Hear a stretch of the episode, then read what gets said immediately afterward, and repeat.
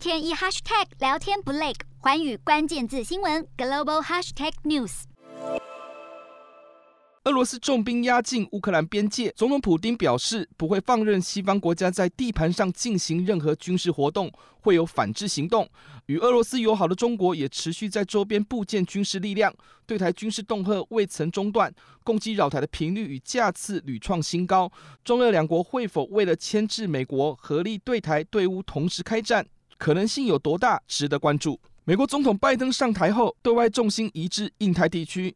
就算是以欧洲安全任务为主的北约，都有意将安保范围扩及至亚洲地区。美国的用意是要对付来自中国的威胁。与此同时，美国政府比过去更关注台海形势，持续在亚太安保行动中提及台海和平稳定的重要性。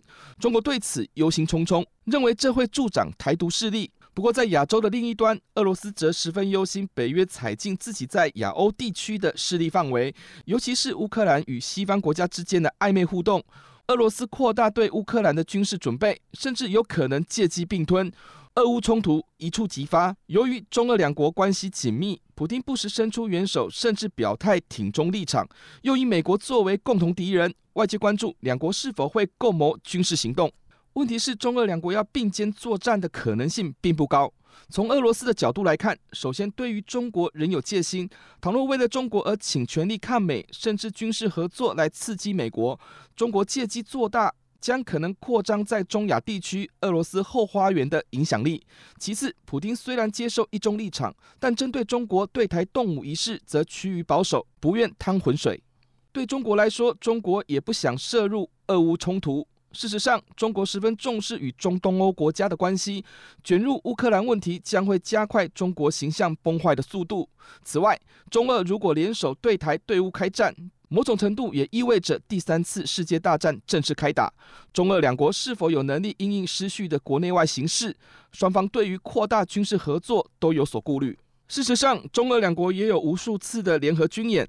虽然双方有反美的共同利益，但是对于建立军事同盟关系则没有共识。普丁更是对此议题浇了冷水。他认为中俄两国是互利关系，双方没有军事同盟的意图。显然，彼此间对于核心战略利益的认知仍有不同，而这降低了两国采取合谋清台清乌的可能性。中俄两国本于对抗美国而站在一起，但对于具体合作则是各怀鬼胎。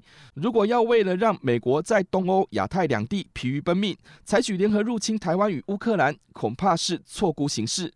尤其是美国在区域军事合作的布局甚深，难有突破的机会。况且中俄两国都不想对方涉入自己的势力范围，与其如此，还不如保持距离。而这正是美国从中发挥震慑与缓和作用的破口。中俄互利下的合作关系，恐怕是短多长空。瞄准新南向商机，剖析东南亚发展。我是主播叶思敏，每周五晚间九点记得锁定，看见新东协就在环宇新闻 MOD 五零一中加八五凯播二二二及环宇新闻 YouTube 同步首播。